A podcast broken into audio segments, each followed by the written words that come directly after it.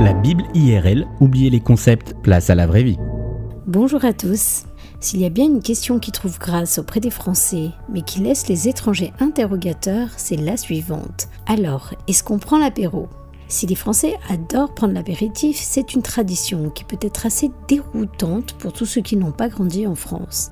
Mais pourquoi donc ces Français ont pris l'habitude de grignoter des cacahuètes ou de manger du saucisson avant de passer à table pour un vrai repas?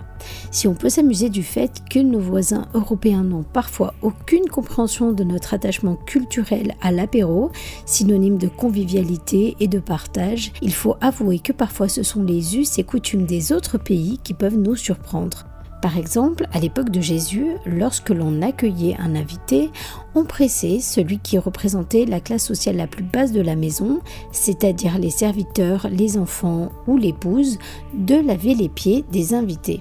Et l'évangile de Jean au chapitre 13 nous raconte justement un de ces lavages de pieds qui va prendre une tournure très particulière. Alors que Jésus prend son dernier repas avec ses disciples, il se lève, enlève son top, s'entoure d'un linge autour de la taille et prend une bassine d'eau, puis se met à laver les pieds de ses disciples.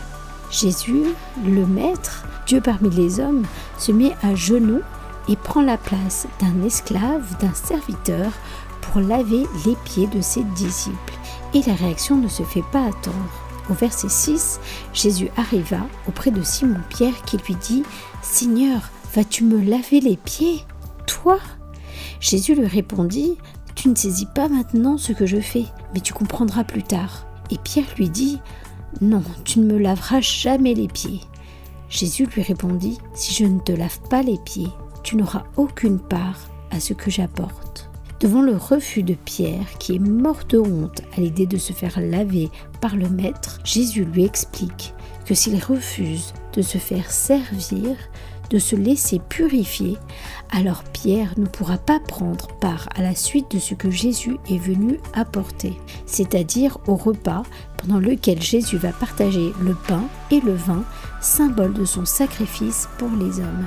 Je ne sais pas si on arrive à saisir totalement à quel point cette scène est bouleversante. Alors que Jésus sait qu'il vit ses derniers instants sur terre avant sa crucifixion, ses pensées sont tournées vers ses disciples.